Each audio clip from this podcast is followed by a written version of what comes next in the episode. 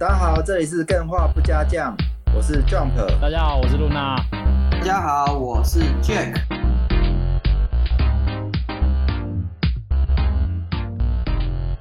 Hello，露娜。Hello，Jack。哎、欸，好开心哦，听众朋友，超开心的。你知道为什么很开心吗？你有什么事情特别那么开心？因为。因为下礼拜我们就休息一周啊，我可以打电动啊。没有了，开玩笑。预约的休息就是那个约定好，大家不知道有没有看过有一本小说叫《龙珠》，它是韩国人写的，嗯、我自己很喜欢、啊哦，我也很喜欢。它里面对它里面有一句话叫做“约定好的休息”，哦，我真的很喜欢它这个概念。很赞，很哲学。约定好的休息，嗯，就我而言，我的认知是犹太人，嗯、就是我们现在嘛，对，不是基督教崇拜都会有一个礼拜日，礼、嗯、拜日就是我们跟神约定好，神要求我们一定要休息的那一天。哦，原来有这一层意思哦。对，礼拜日就是这个意思。其实，在很虔诚的基督教信仰跟犹太教信仰，礼拜天是不准做任何事情，你就是要礼拜神。哦，可是听起来去跟大家一起在教堂里面做礼拜，本身就不是在休息了。有啊，你这是这种我我们这种内向 I 人才会有的烦恼。哦，你可以在家里做礼拜啊，你可以在家里做礼拜，其实是可以的。哦哦，不一定一定要去教堂，你可以自己在家里虔诚的做礼拜，就躺在床上然后睡觉，说我要做礼拜这样子。对，所以约定的休息在宗教意义上是有这个层面在，就是在基督教来讲，礼拜天就是要留给神，你就要休息不工作。嗯哼哼，对，但实际上在现代来讲，很多人是没办法做到的，因为现在现在的人的工作的那个，呃，怎么讲，工作的性质有变动了。我知道，就是亏了两个发明，让我们现在连礼拜天都没有好好没有办法好好的休息。什么发明？这个发明呢，第一个就是那个即时通讯软体，哦，第二个发明就是已读。哦，干，真的没错，哦，很气耶！为什么要发明这种东西？为什么不赶赶快把这个东西拿掉？因为你没有已读，上司就会质问你，你为什么不已读哦？然后你已读了呢，上司就会质问你说，你已经读了，那你为什么不处理？我、哦、真的是烦了、这个这个这个概念嘛，对，可能有点聊得比较远啊。嗯、就是我后来有跟一些懂劳基法，也有一些懂判例的那些专门在打这种官司的人讲，其实哦，嗯、你在假日的时候，业主传赖给你叫你工作，实际上他是要付加班费给你的。对，这是实际上要有的。这是那个名义上嘛？那实际上呢，不能这么做，我觉得。通常都很困难的。呃，在判例上，双北其实是有很多这样子的判例是成功的哦。哦，嗯，哎，双北哦，那南部地区的话，我就不确定了。要看啊，我觉得这个 这个概念其实不是只有政府去推动，劳工阶级也要自己觉醒啊。但是，是的，是的。我觉得这个部分嘛，对，有点不符合我自己的中心思想。嗯、因为我比较偏向右派理论，就是任何东西它是有一个约定成熟嘛。嗯、那约定成熟的东西，一旦有人试图去改变，一定会有人受损他的利益啊。所以，对，这个要看南部的劳工怎么去想这件事情呢、啊？对，嗯，有时候他不只是，就是法律上虽然是定这样，但你其实会担心事主做一些有的没的事情去搞你，因为你这么做的话。你可以搞他，他当然也可以搞你嘛。这个其实是之前有一些政治人物在提倡，叫做保护吹哨者的那个啊，那个什么去了那个法法令啊。因为现在最大的问题就是，你检举某某家公司，他的出缺勤有问题，也没有按时打卡之类的嘛。对，哎，奇怪，莫名其妙，他就知道是你在检举他。对啊，就跟那个打当兵打一九八五一样，对，你就没有说你自己是谁，但是其实大家都知道到底是谁打的。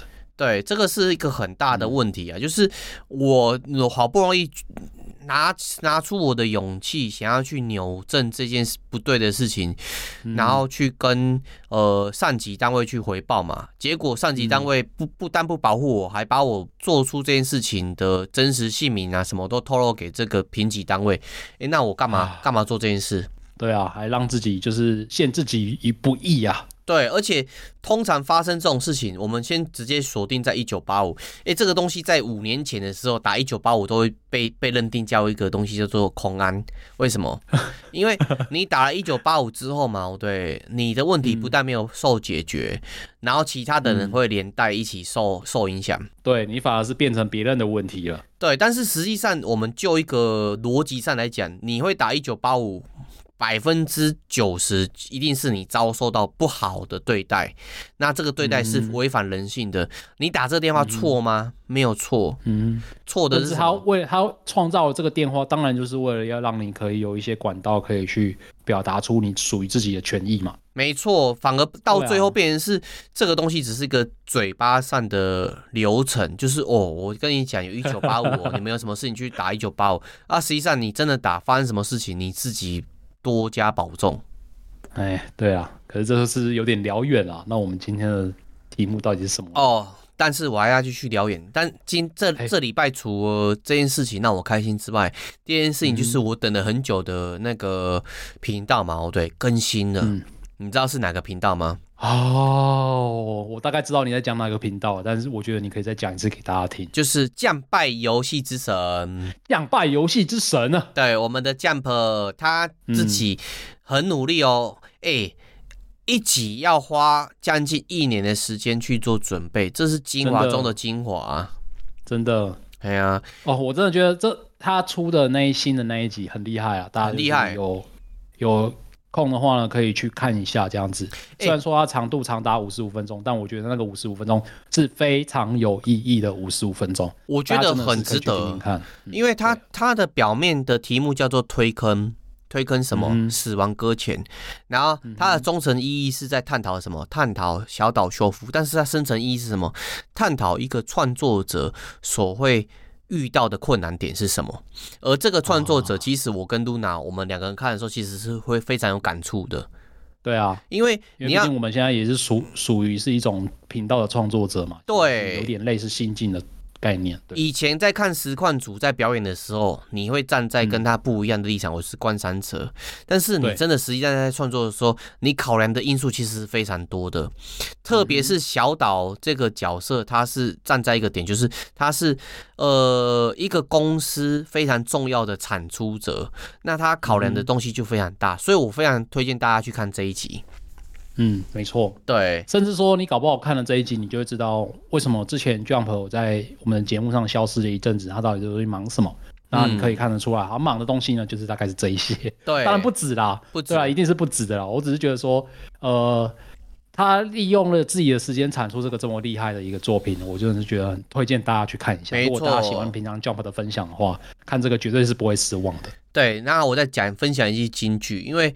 露娜有讲到嘛？哦，对，就是约定好的休息。嗯、那另外一个金句就是爱要及时。如果你喜欢我们电话不加酱，记得要到 IG 点个赞。如果你喜欢酱拜游戏之神，嗯、记得一键三连或是点个赞，因为我们在，但是不是我们啊，嗯、是 Jump 在 YT 跟哔哩哔哩嘛，对，都有推。嗯啊，如果你有哔哩哔哩账号，你也可以一键三连，然后 YT 也点个赞。哎呀，哎。我跟你说真的，嘿，你说一键三连是什么意思啊？哦，一键三连就是你按他的那个点赞嘛，对，你点、哦、点着不放的时候，他就会顺便投币，然后点赞，然后还有分享。哦，真的假的？我不知道、欸。分享就是收藏啊，讲错，收藏。对哦，啊，你没有那个赞钮，哦、对，按着那个赞钮就可以一键三连。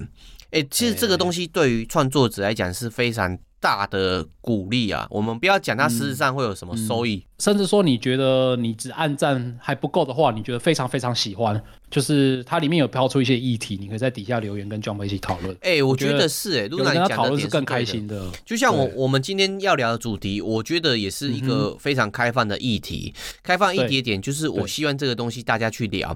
那我觉得我们的干员很棒一个点就是，像露娜跟我之前分享的主题嘛，对，很多点到大家的。共同感的时候，大家就会在心得的地方聊、嗯、聊的时候，其实我在看的时候是很开心。为什么？因为真的，第一个是我讲的东西有人听得懂，我看到了，我很开心，这是一个很大的、很大的收获，是输入。第二个就是别人提出的东西是我不知道的，哎、欸，那这个东西是我有兴趣的，我才会分享嘛。那你提出我不知道的，嗯、那我更开心啊？为什么？因为表示我可以得知更多资讯，让我更更爱这个东西。真的，资讯的互通有无是非常重要的。对啊，那个精神粮食的来源啊，也是我们分享游戏就是这么辛苦，每个礼拜花这么多时间做节目的最主要原因之一啊。嗯，对，没错。因为其实很多时候多一些鼓励哦，对于这些创作来讲是及时雨啊。如果你没有在及时的时间。给他投注适当的养分嘛，对，嗯，他不做也是很有可能的啊，对啊，因为现实太多考量了。哎，我先说好，我们我们没有要请了各位还是怎样。只是简单的在讨论这件事情而已。我是说，针对大部分的创作者啊，像我的话，我们先不要讲露娜，我先讲我啦。嗯、我是觉得还好，我喜欢跟露娜聊天，跟 Jump 聊天，所以我每个礼拜三这样子聊，我是很爽的。嗯、就算冒着很远的风险，我都会奇怪聊聊天。哎、欸，我们是真的是就是有一个好处，因为有些可能 YouTube 还是怎样，它就是上传，然后你也不知道。大家真正的回馈反馈是怎样？嗯，但是我跟 Jack 跟 Jump 一起录音的状态下，就是至少我讲出来的东西，还有一个人或两个人可以马上给我及时的回馈。对啊，这个是稍微有一点好一点的地方啊。哎、欸，我 我这个部分其实我我可能聊的比较久，嗯、就是我觉得在创作过程嘛，也是一种我对我的知识的内化的过程。对啊，一定的啊，一定的啊，欸、分享就是这样、啊。对，因为我其实很多时候。自己录完音之后，自己回去听，或是在后置的时候发觉说，哎、欸，如果没有 Luna 那个时候，或是 Jump 那个时候提出一些观点，嗯、我对于我这个知识的理解度其实不是那么的深刻。所以你们提出问题的时候，我会马上的去思考，哎、欸，我的理解是不是只有我自己认为是这样子？哦，你是收集外界资讯型的，像我自己就是相反，我自己是属于我在分享的时候会做很多功课，然后这些在做功课的过程中就会。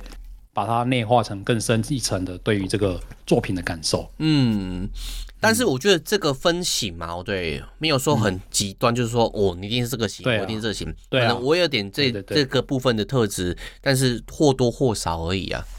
对啊，或多或少，没错、嗯。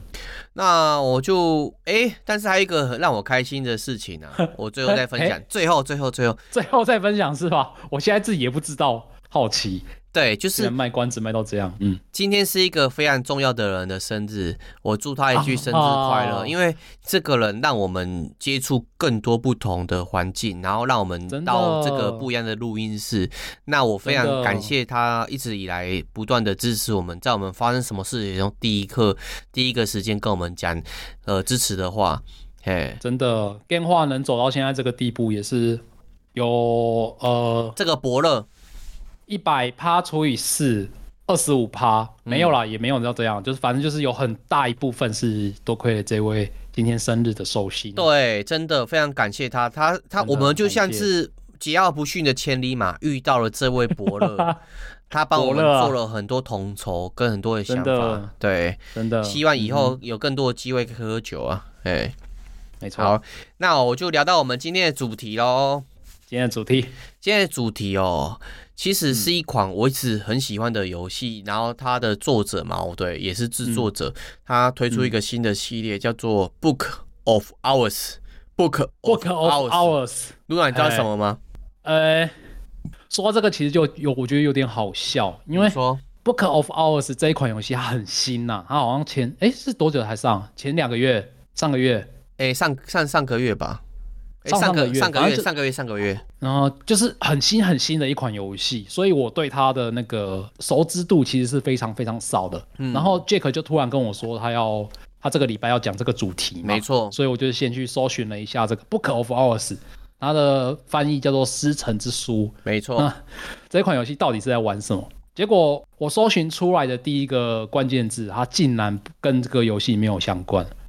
他讲的是另外一个东西，叫做石岛书。Jack，你有没有听过？有听过，我之前真的有看过。他是很多艺术家的启蒙。欸。你有看过他的那个那个真实的石岛书哦？有啊，有啊。欸、真的假的？在哪里看过？我跟你说为什么？台湾有吗？我跟不是，我没有看过真实的。我是一样，是我在找这个游戏的相关介绍的时候嘛，在之前更早之前，因为 AK 他出这个游戏的时候，我想说这个 Book of Hours 有没有其他人在期待？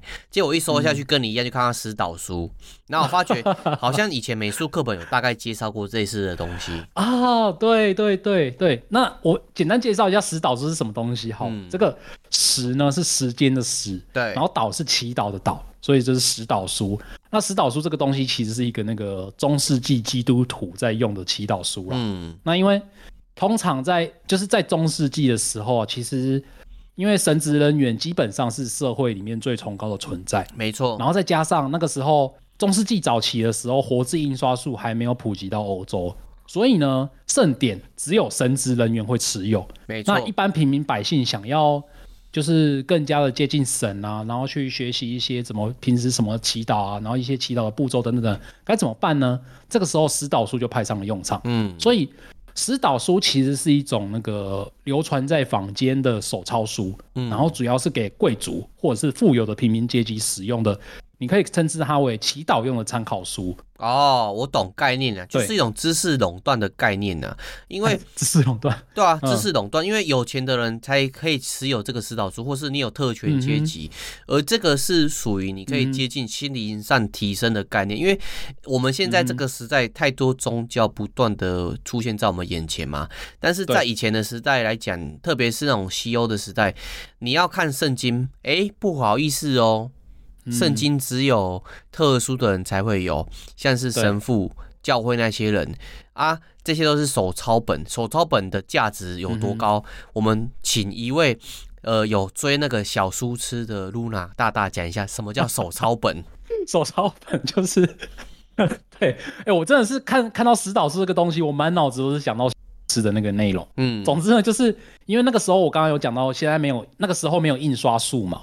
所以这些书呢，都是要透过那些工匠或者是贵族人员会识字的贵族人员，一手一手、一笔一笔画，亲手把这些内容给抄下来的书。所以每一本书其实都是手工制作的。嗯，那它这个石导书里面呢，就是有包含内容，包含了一些什么呃什么什么节日要怎么做礼拜啊，或者是一些祈祷的圣歌的内容在里面这样子。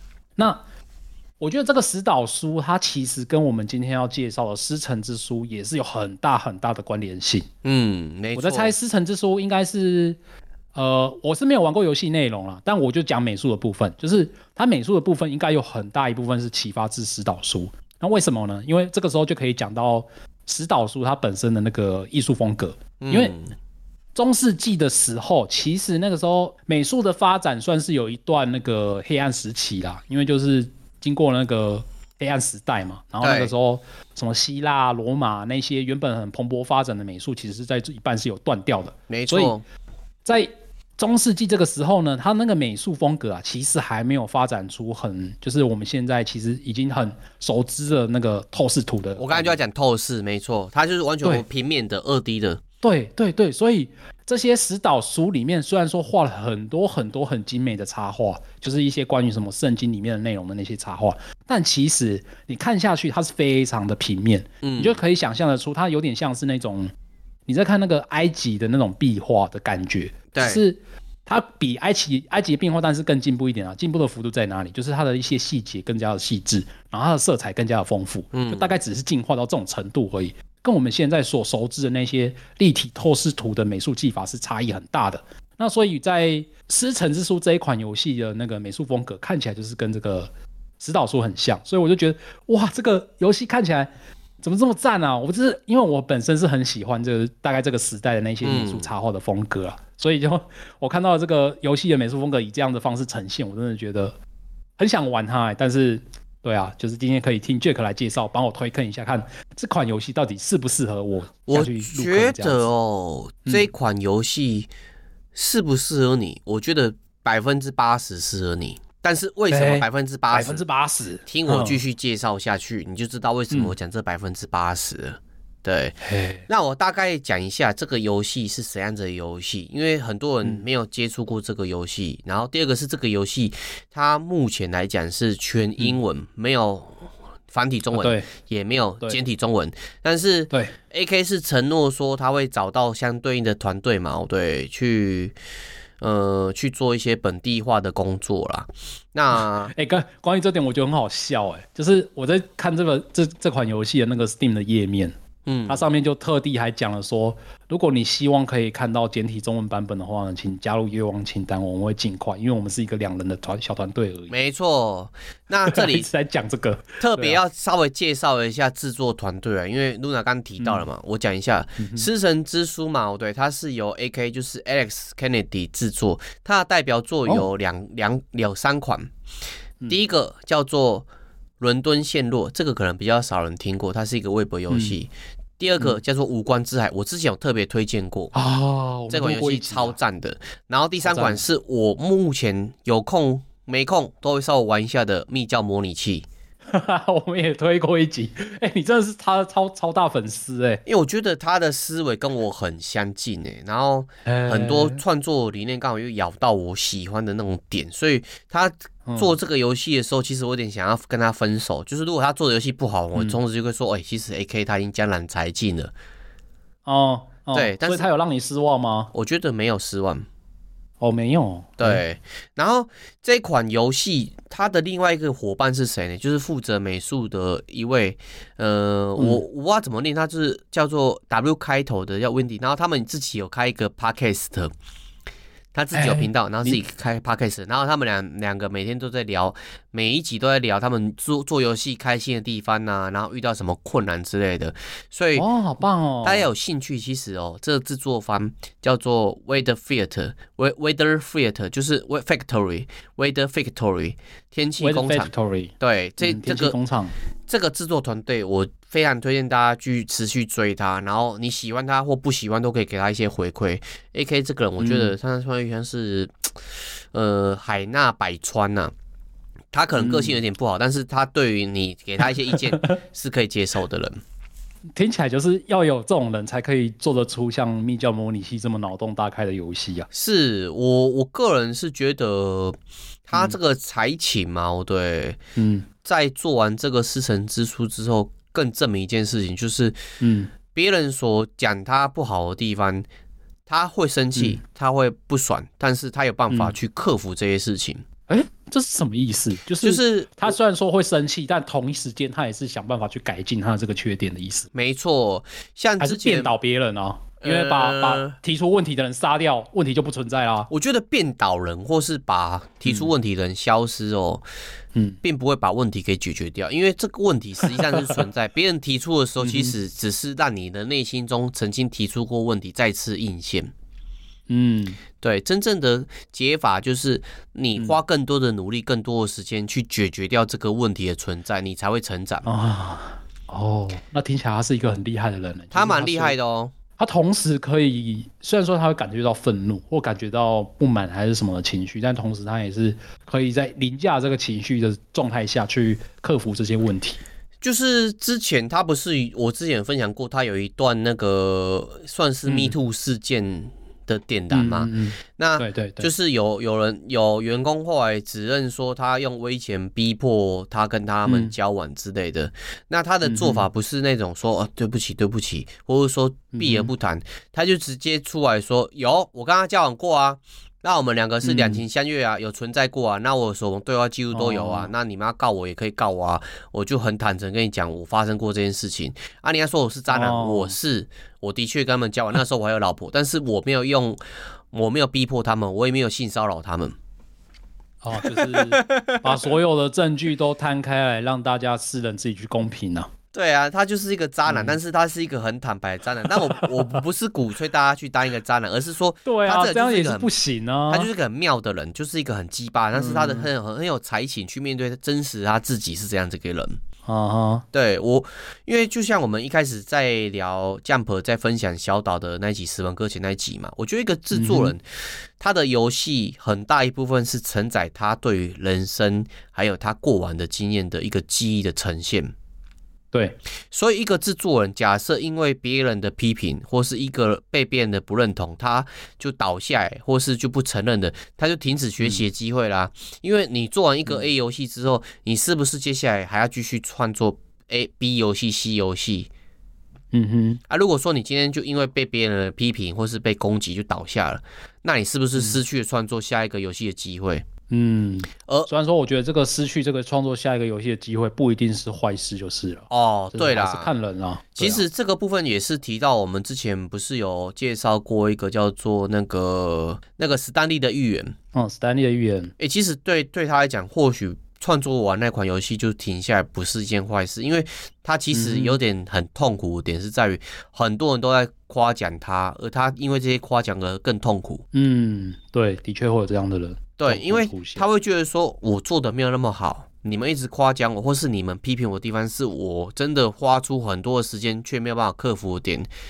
嗯，就像就像说，我在写程式的时候，发觉有一个东西，它不是软体的问题，是硬体的问题，而这硬体的问题不是我能够解决的，嗯，然后一直不断被人提醒，那个感觉会很痛苦啊，嗯，有时候你又没有办法去让那些提起的人知道你自己的困境到底是在哪里，搞不好他们就他们发现了，但是你又没有办法反驳，就更痛苦了，痛苦到不行，特别是你找不到解法的时候，哎呀。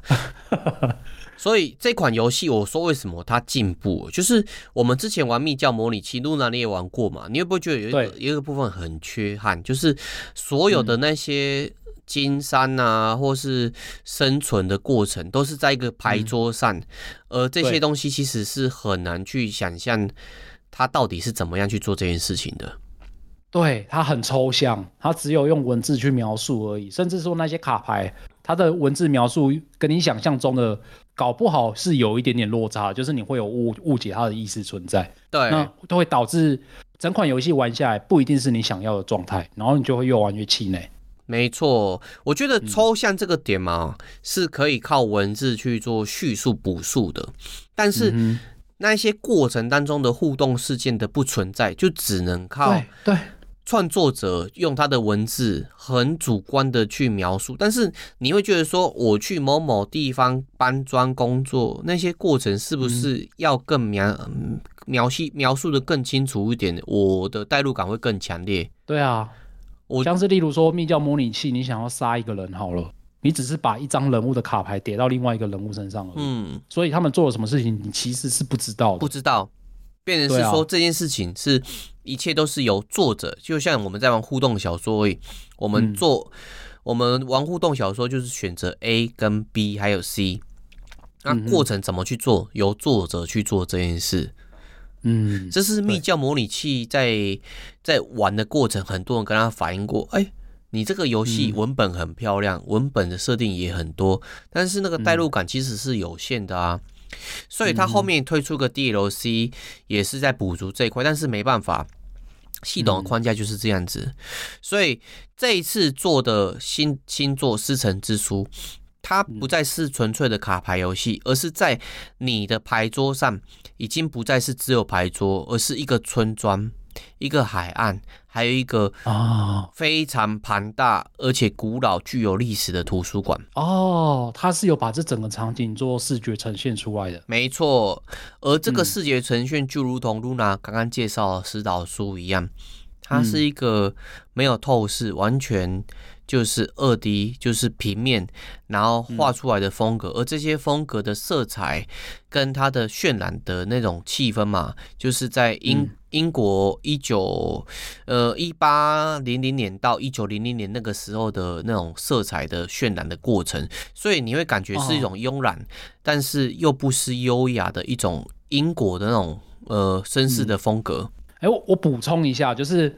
我简我有稍微简单看过一下这个游戏的画面，但我觉得它的那个画面风格虽然说是比较偏向刚刚介绍那种石岛书那种感觉，对，那种古老的感觉，但其实它的手绘的笔触啊，跟它的那些用色色彩的方式，其实是跟目前现代的插画的绘本风格是没有两样的，没错。但是它有一个很违和的点，就是它画的那些物件。跟他的那些物件的摆放方式都非常非常的古典，所以你乍看之下会有一点那种精神错乱的感觉，就是哎、欸，明明是这么现代的上色方式，但是内容呈现却是那种一九三零年代或一八叉叉年代那种古老的，又有点怪怪的感觉。哦，这个我必须跟你说，因为你看到的是静态的游戏的截图嘛，哦、嗯，对，哦，在这个游戏里面那些互动的物件，你都可以把它拿起来。嗯摆放到你想摆放的位置上，哦，所以它还增加了那个就是可以互动物件的玩法，就很像动物森友会，你可以摆出属于你自己想要的客厅这样概念。没错，哎哎，欸欸，好棒哎，欸！对啊，所以所以你你会去不断的收集这些东西，放到你的背包里面，然后像是你拿到。哦 A 种类的书，B 种类的书。诶、欸，其实我在玩的时候，我已经玩了差不多十几个小时。我很多时候都在摆、嗯、把书摆好啊，然后把我的咖啡杯摆好啊，把我的盆栽摆好啊。但是这这不是主要的游戏内容啊，只是有时候会喜欢做这种事情，啊、因为就我在住这个地方，总不会很乱吧？哦，所以这到底在玩什么？我到现在还是听不懂哎。哦，他玩这个，那时候还没有讲到。对，第一个是还没有讲到，第二个是我先介绍他游戏呈现的风格，就是跟之前密教模拟器不一样。以前是纯纯粹一个牌桌，让你再从纯粹的卡牌里面去思考。这一次改进的，这次是给你一个整个村落、整个图书馆，一把整个的想象的空间实体摆放在你眼前。可是我看他之前密教模拟器那些卡牌的 icon 也都还存在着，嗯，所以它还是一个有卡牌要素的游戏。有有卡牌要素，因为它在游戏的过程当中嘛，哦、对，你必须收集各式各样的人事物、知识、记忆，还有你的魂值啊。收集这些东西是在干嘛呢？去提升你自己。所以它还是一个卡牌游戏，嗯、只是它卡牌游戏的互动不在于仅限于之前我们密教模拟器嘛，哦，对，它不是只有。有几个执行的动作栏位，你就靠那几个动作栏位去参透整个游戏内容。但是这次不是，是在这个呃，十那个师承之书里面的图书馆、村庄、海岸什么东西，只要你跟他互动嘛，对，就可以把卡牌放进去。至于有什么结果，你自己去猜测。所以在玩的过程其实有个缺点啊，就是你很多时候做这些卡牌的操作之后嘛，对，哎。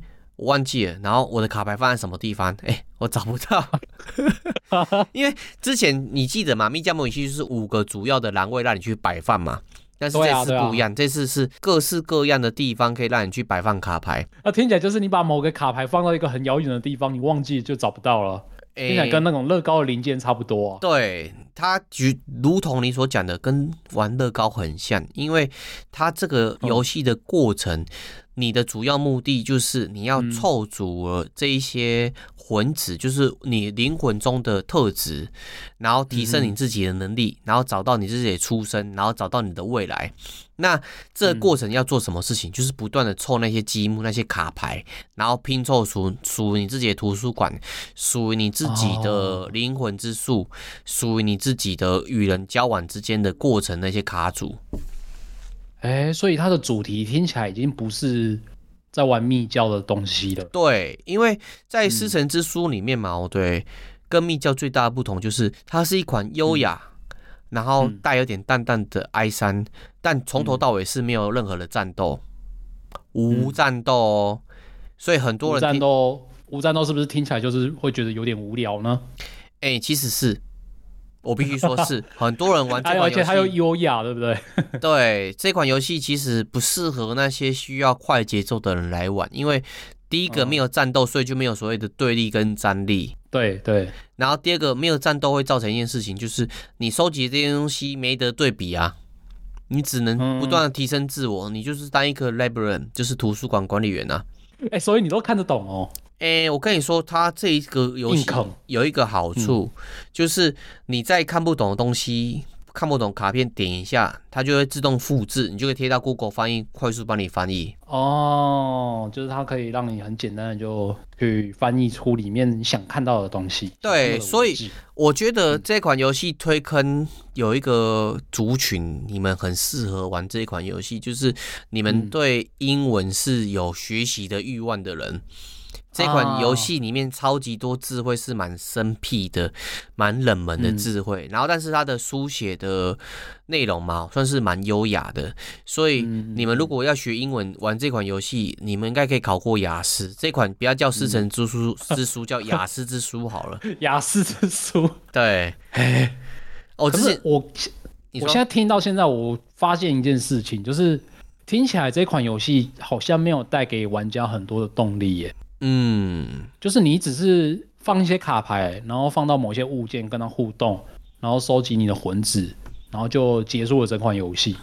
听起来就没有什么动力啊，它又不像萨尔达，你还可以去知道说你自己慢慢在变强的状态，就是或者是说你可能在解一些某些谜题的时候，嗯、你会觉得从谜题中感受到乐趣。我觉得这款游戏有一个很大的门槛。就是你需要花时间去读文本，它的动力始终来自于文本里面所给的提示。就像我今天刚开始游戏的时候，这个这个游戏的背景是在我今天搭着一个船，然后突然发生船难，嗯、然后到了一个海滩上，那你会身身上有很有一本书，那这本书是什么？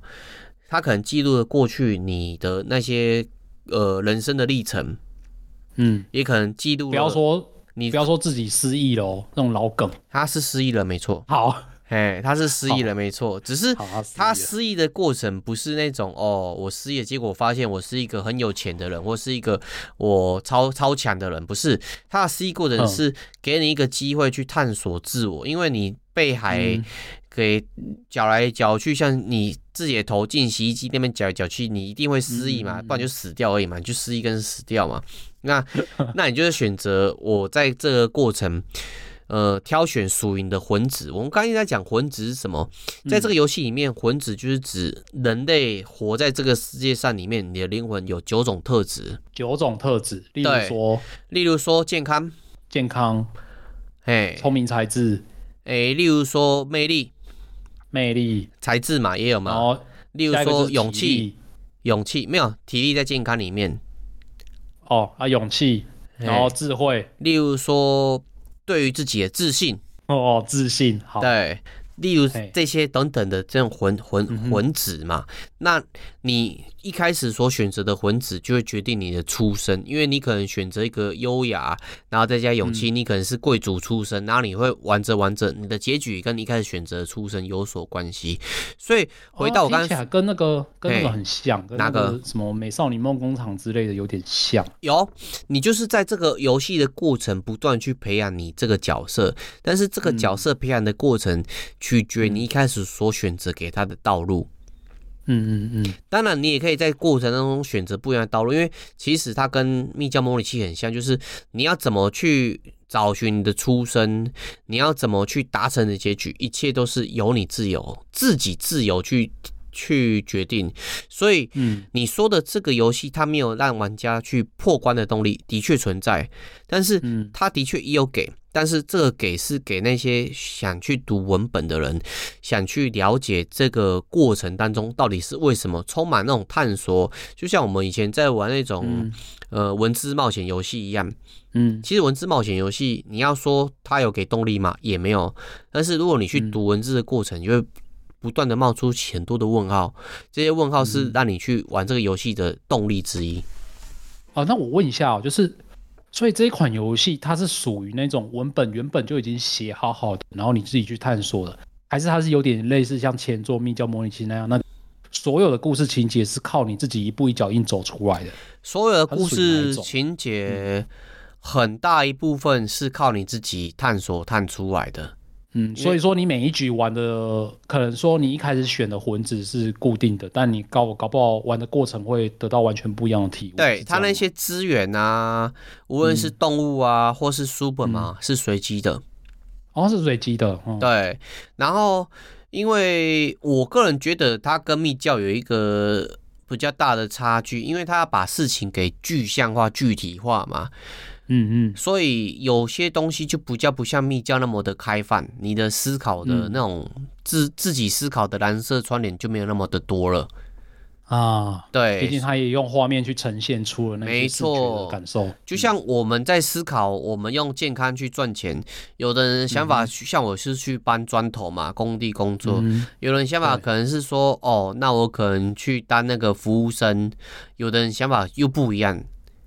啊，有些人搞不好是可能是觉得自己是去当那个 tinh 要的白老鼠，没错，健康去换钱，没错。所以你说他之前这个是缺点，也不一定哦，因为有时候文字冒险游戏的好处就是给你一个思考的一个留白空间。对对对对对，对啊，好处。这样子把它具象化，好处也有，就是你在做这件事情的时候，你的代入感会很重。就我就是一个图书馆管理员、嗯、啊，村庄里面有这么多我喜欢的朋友，或者说我认识的村民，那我就可以跟他们互动往来。我需要他们帮我做什么事情的时候嘛，对，我可能会请他喝个茶，嗯、吃个蛋糕，嗯、喝茶跟吃蛋糕跟他聊天的过程，你就会。去投射一些魂值或者是一些现象给他，他原本不能做的事情，你跟他聊一聊，沟通沟通之后，他可能就可以去做了。这跟之前密教不一样。哦，就有点像是你解开了他的心房，然后可以去做更多事情，或者是你让他吃的很好吃的东西，他的力量就充沛，嗯、或者是你跟他聊一些历史相关的东西，嗯、你今天跟他配给他的工作，他可以顺利的达成。哦，所以哎，你可以简单描述一下要做这些事情要用的地里面要用的步骤是怎样吗？是把卡牌拿到这些人物身上的意思，还是怎样？哦。这样说好了，我刚刚有介绍过嘛，这个游戏它所呈现的画面就是村庄是一个主体，对然后图书馆是个主体。那你要需要这些村民或是这些酒馆里面呃随机人物帮助，你就是要去这些建筑里面。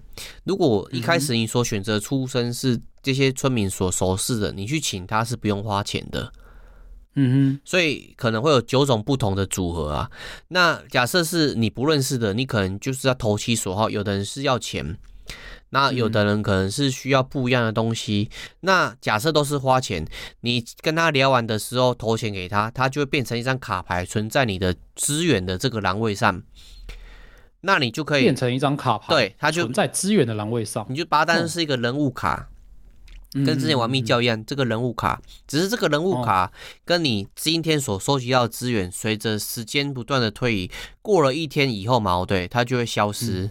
也就是说，你今天所有的体验，你今天所有认识到的人脉，如果你没有好好的去利用它，过了一天，它就会消失，它就不存在。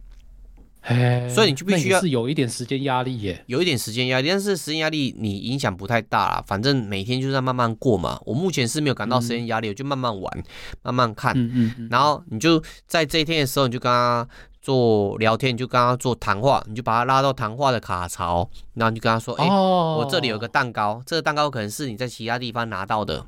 然后给他吃，嗯、可能在这个蛋糕上面可能有呃一点的那个花蜜的属性，一点的天空的属性。哦，他吃完之后，原本他要做的事情他是没办法做的，但是因为补补了这些属性，他就可以去帮你把一些书房的呃杂物啊清开啊，或者说他把花园东西给清开。哎、哦。好有趣哦！对，然后像你在读书的时候，你不是像以前密教一样啊，我密教模拟器的这个教主嘛，对，上知天文下知地理，想怎么读就怎么读，不一样。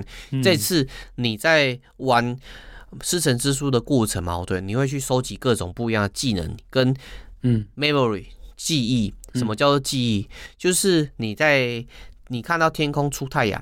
你就会有一个 sunny 的记忆，你看到下雨，你就有 rainy 的记忆。你今天看到你的花园里面有虫，你去花时间看这只虫，研究这只虫，就有关于这个昆虫的记忆。这些记忆，还有你手上的资源，会帮助你去读懂这本书。哦，如果你没有这些现有的知识，对你，如果假设没有这些资源、这些知识，你去读书的时候，你可能就会。遭遇诅咒，这么这么可怕，所以它还是有可怕的元素存在。是啊，毕竟这是密教模拟器的世界观啊。对，我必须，哎、欸，等下，世界观是同一个世界，同一个世界观。哎、欸，嘿，对，所以为什么叫师承之书？那密教模拟器里面就有师承啊。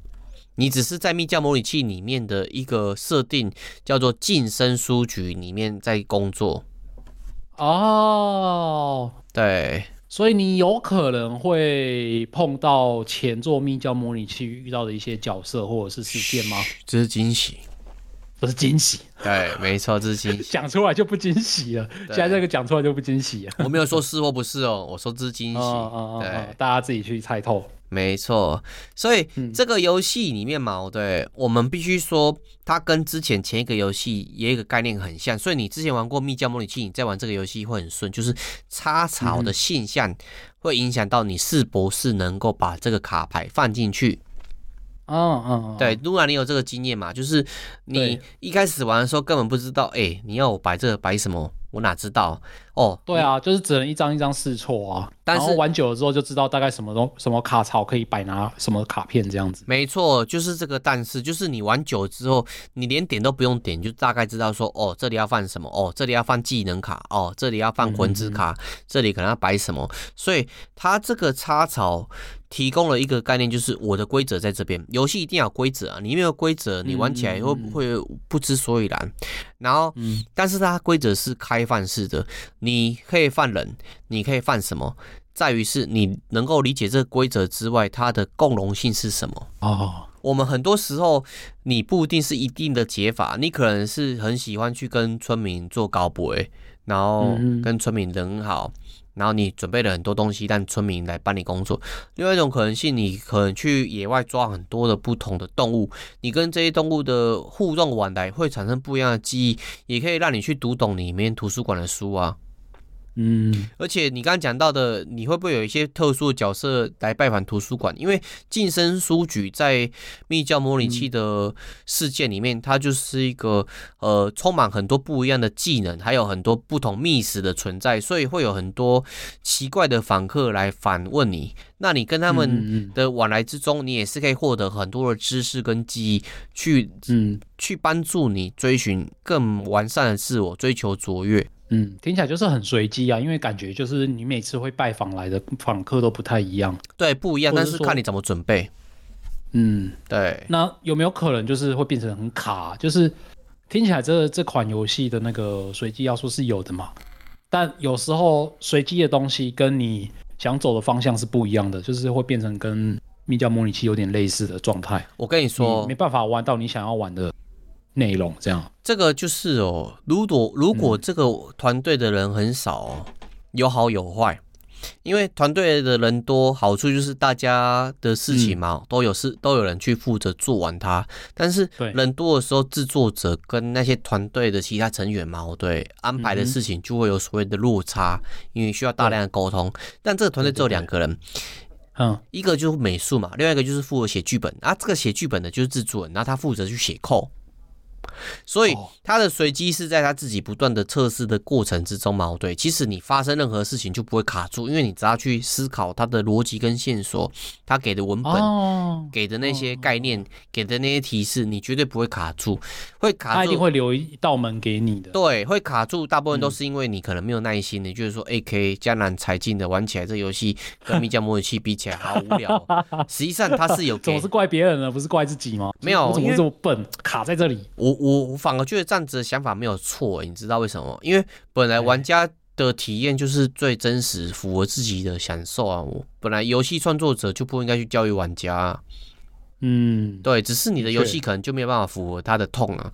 那所以，他目前的评价是九十三分啊，没有像之前九十五分，就是因为有些人觉得，哎，我以前玩密教 模拟器那种很很开放啊，纯粹卡牌变成是一个很很具体的东西，它失去了想象的空间，失去了那种自由的可可能性。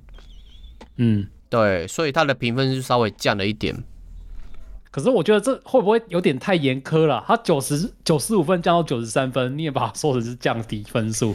可是我觉得是差不多的。我觉得是差不多，但是那些不喜欢的人，他就是觉得不喜欢呢、而且不喜欢的人大部分都是属于他的忠实粉丝哦，我必须说，因为这个游戏他没有带广告啊，他就纯粹是推给过往这些玩过密教模拟器、玩过那个伦敦沉默伦敦、玩过无关之海的人，我们才会追这个游戏。所以那些评价的人，我觉得他自己也要接收啊，因为呃，的确，我个人觉得就是有时候卡住是有存在的，按你花时间去去想。就不会卡住，但是不代表每个人都有这个时间去想这件事情啊。而这种游戏卡住也是在所难免，因为卡住跟解开的过程本身就是一个游戏的乐趣。对啊，就是拼凑跟推理的过程啊。对啊，你卡在这个房间打不开，那你为什么不去思考说，我手上的资源怎么样去让村民做到这件事情？诶，这个不知不觉推敲的过程是很有趣的。我自己每天很忙，我是玩个两呃二三十分钟在玩这个游戏。因为每次玩可以很切割很破碎，可以可以很切割，嘿，但这个是我自己感想的，因为他每次回去就像我们玩密教模拟器那个提示一样，就是哎哎、嗯，你又回来了，我们玩到哪里了？忘了，他又不跟我讲，他不跟你讲啊，所以。我觉得我会玩得下去的原因就是密教模拟器。我那个时候不是很常出差去很远的地方，我是每天回家就玩一下，所以我不会断。说如果叫我可能很长时间不玩嘛，可能真的会断掉了。我必须说，因为它跟之前前作一样，新手提示少之又少。哦，我正想问这个问题，因为前作最让我感到不满的，就是它的阵痛期很长很长，还是一样很长。对对，这不是他，他就是不想改这一点就对了。AK 就是个乐色，对，啊，他好不容易都把游戏的那个美术视觉化都呈现的这么精致，他还是不想要改这一点。没有没有改一样乐色，而且看起来是更加复杂，因为在我们在玩那个密教模拟器，它就是一个牌桌，然后就几张卡槽，你是随便乱丢，至少会有一次丢对的。但这款游戏看起来就是，它一开始就给你非常庞大的格局，所以你。我不知道，我是没有玩过。就是我跟你说，会不会一开始就完全就整个人迷失掉了。就我看很多实况主在玩，嗯，有的人就说他玩了四个小时才终于打开图书馆的那个道路，他根本不知道在干嘛，一直不断跟。都还没有进去图书馆。然后日过一年，然后每不断那个组织汇钱给他，然后他觉得好有钱，但是不知道在干嘛。后来他才发现，哦，其实可以把村民雇来工作，然后把那个门打开。哦，啊，因为没有新手提示啊。都什么年代了，还在搞这个，让玩家自己去发现那些要素要怎么解决，要怎么样发，要怎么样发掘出来的玩法。对啊，所以很老派耶。这个游戏的核心，我简单讲就是提升自己的角色，嗯、然后第二个就是你刚讲的、嗯，要大量的推凑、推拼凑啊，跟推理啊。然后第三个是因为它目前都是英文版嘛，但是你不能说英文版你就卡关，你必须要大量的阅读。大大量的利用翻译软体，不断的阅读，除非你本身英文就很好了，那就没有没有差、嗯。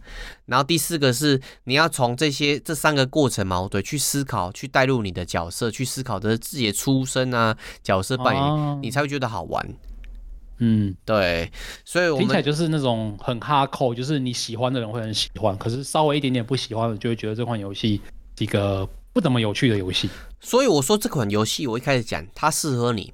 八十八适合你。第一个是它的美术风格是很细腻的，每一个物件都可以拿起来仔细的推敲，然后每一个人物的卡片看起来都是有不同的风格，你不用看他人物的介绍，你纯粹看他人物卡片就知道他是怎样的性格的人。哎，厉害！然后第二个是它的那些字体跟里面的这些刻画东西细节做的很棒，所以就美术部分你就会有六十分。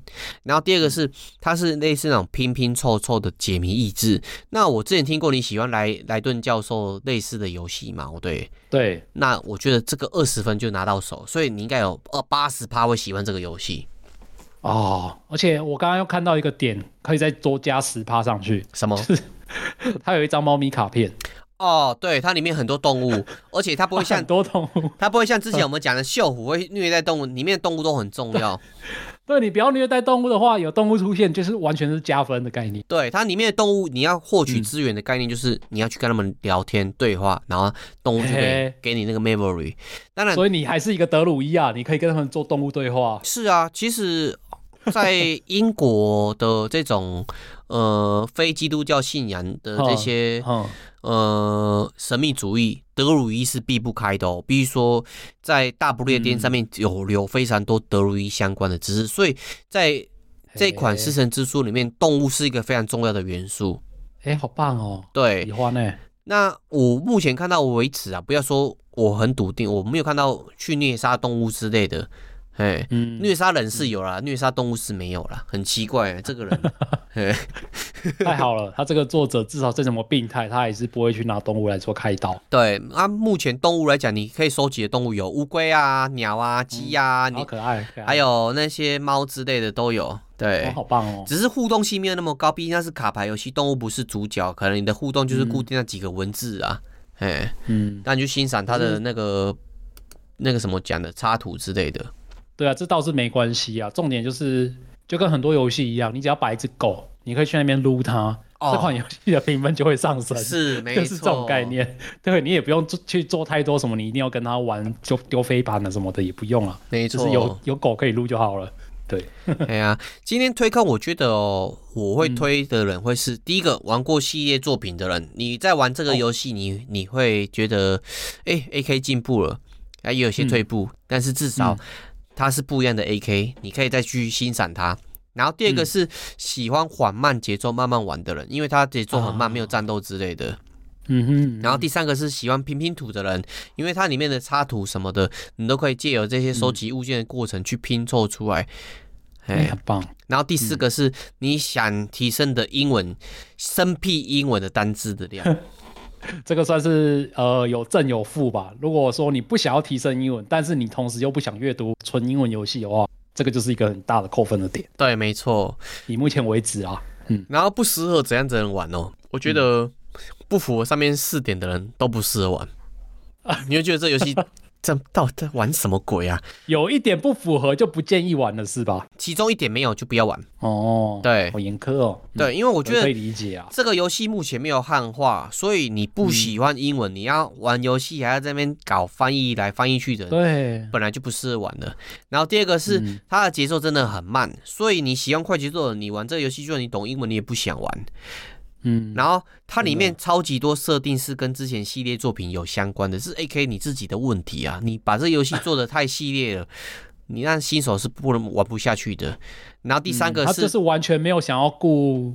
全新的客群的感觉，感觉没有。你全新的客群可能顶多就是因为你看这画面很漂亮嘛，然后你去玩被骗了。对，你第一个被骗，第二个是你可能玩着玩着再去玩之前的前作，就像我之前玩锈湖，玩着玩着晕着晕着去看前作，但是这种比较比较比较毕竟比较少啦，对。对啊，嗯，然后你不喜欢推理、不喜欢拼图的人玩这个游戏，就会如同路娜讲的，你玩到一半就是你没有很强烈的动机，就像你玩那种 JRPG，爸爸妈妈死掉了，你的村庄被攻击了，你可能要去解救世界，他没有，就是活在一个岛上，然后跟村民聊天，然后当你的图书馆管理员要干嘛？随便你啊，又不会很日常啊，对，嗯，对啊，玩动森不喜欢玩动森的人玩这个就玩不下去啊。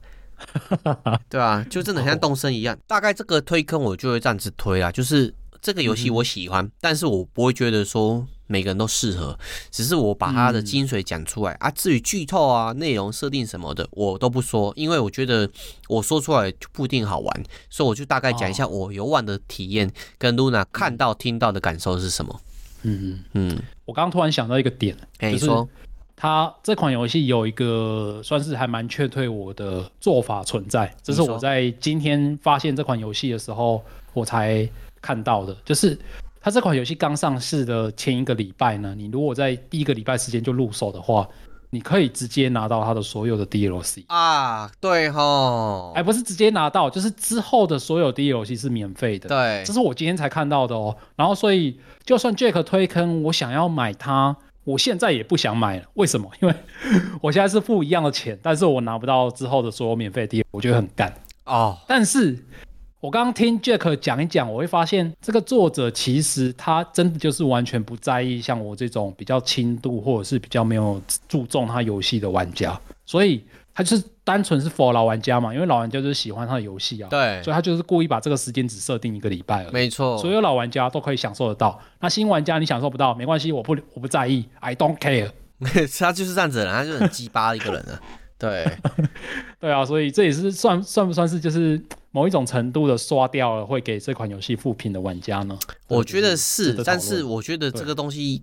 有争议啊！我如同你的想法，嗯、我觉得 AK 你这样做干嘛？那只会让很多 想买这个游戏的人看到这个，就有一种莫名其妙的被剥夺感。对啊，剥剥夺感很重哎、欸！就是我只是玩几个礼拜看到，玩一个月看到，我想玩，但是你不给我，你不给我脸玩，我就算了，就不玩了。这是反向操作，我觉得正常来讲都是，哎、嗯，反正老玩家嘛，对我的情怀嘛。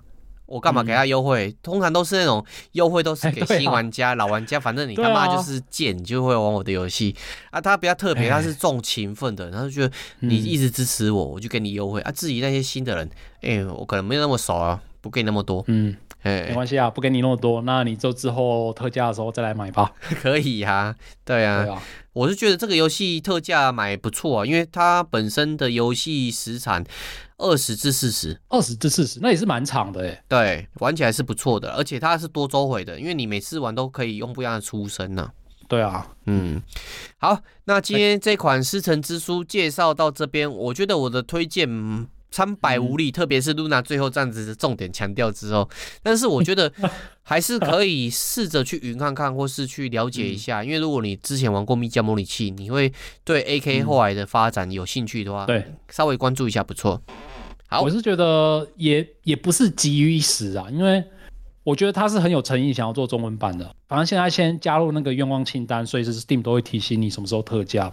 那也会提醒你说，啊、这款游戏搞不好已经又出了中文版什么的啊，所以不急于一时，你就是听了我们今天的介绍之后，先把这个游戏放在你心中的一个角落。嗯、那搞不好下一次呢，它时时机适当的时候，你再入坑，你就会真的就是会特别喜欢这款游戏。例如特价，例如出中文版之类的嘛。对，没错没错。好，哎、嗯欸，我都推荐的游戏都是很很需要一点时间酝酿的游戏耶。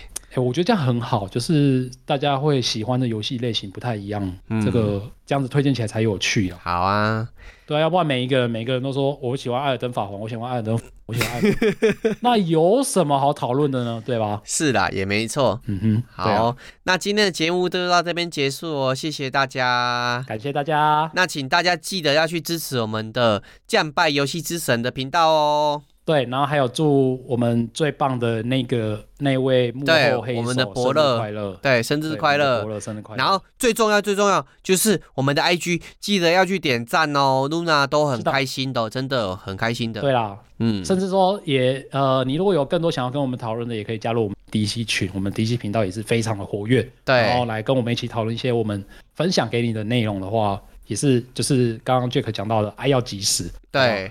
然后批评也要及时哦，因为最近有一个对批评也要及时。对，最近有一个那个留言五星留言，就是说哦，其实蛮喜欢 game 化的，但是我还是有一些批评的话想讲，不知道该不该讲。你就讲没差，你就直接说。对，就留五星，然后讲。对，给你讲，你就算骂我三字经我都无所谓，但是你可能被别人举报，那不关我的事啊。反正我是没有关系，被别人批评我都很开心的。对，对啊，不是也不是被骂就被骂，就是要改啊，有错就是要改。哎，我不一定改啊，但是我知道我错在什么地方。对啊，能改的话当然是能改。然后当然你要说你们这些穷鬼来录什么节目，那我也没办法，我就是穷。我穷啊，我就烂，我就是没有办法，没有钱升级器材，哭哭。对，OK，那今天节目到这边结束。谢谢大家，谢谢大家，拜拜，拜拜。